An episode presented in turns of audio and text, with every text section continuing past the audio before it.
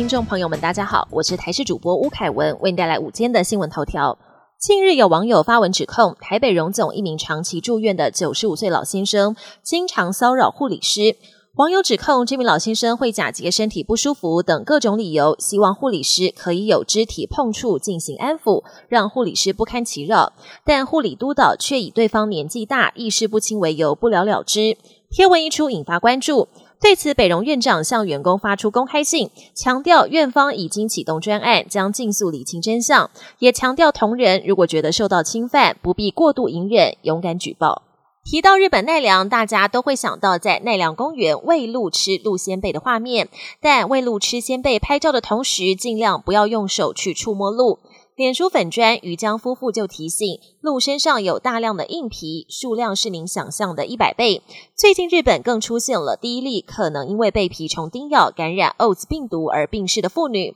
提醒大家多加注意。而医师表示，蜱虫是一种野外常见的节肢动物，被叮咬之后，接下来三天到一个月之内，有可能出现游走的红斑性皮疹，或是发高烧、无力等症状，甚至演变成为莱姆病。延误就医的话，可能会并发心脏、神经或关节方面的问题。今天各地晴到多云，各地高温普遍可以来到三十三到三十五度，高温炎热，尤其云林以南、台北市跟花莲纵谷局部地区还可能来到三十六度以上的温度。气象局长郑明典一早也在脸书发文说，刚进办公室，因为是老建筑玻璃帷幕的问题，办公室变成大温室，一早室内温度就显示三十五度。很抱歉，不开冷气不行。另外，气象专家彭启明则发文提醒，今天的午后雷阵雨如同游击队神出鬼没，建议民众遇到雷雨要暂停户外活动，严防局部短延时强降雨。国际焦点：针对华格纳佣兵集团叛变，俄罗斯总统普廷二十六号首度发表公开声明。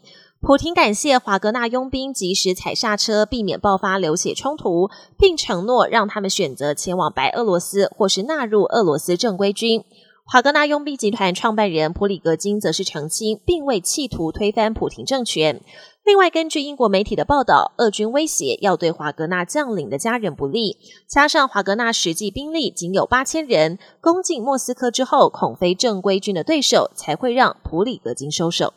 趁俄军内讧，乌克兰持续发动反攻。乌军表示，部队二十五号已经收复东南部聚落瑞夫诺皮尔，这是乌军这个月光复的第九个聚落。发动反攻以来，累计收复了一百三十平方公里的国土。但乌克兰总统泽伦斯基坦言，进展不如预期。英国 BBC 与人工智慧公司合作，揭露中国间谍气球曾飞越台湾及日本上空。专家与记者筛选卫星捕捉到的大量资料，结果发现多张气球飞越东亚地区的图像。PBC 指出，台湾气象局拍摄的两张照片显示，一颗气球曾经在二零二一年九月底飞越台北上空。台湾当局认为这是一颗气象气球，但专家抱持着不同的看法，表示这颗气球不论直径或运行高度，都很像飞越美国本土的间谍气球。本节新闻由台视新闻制作，感谢您的收听。更多内容请锁定台视各节新闻与台视新闻 YouTube 频道。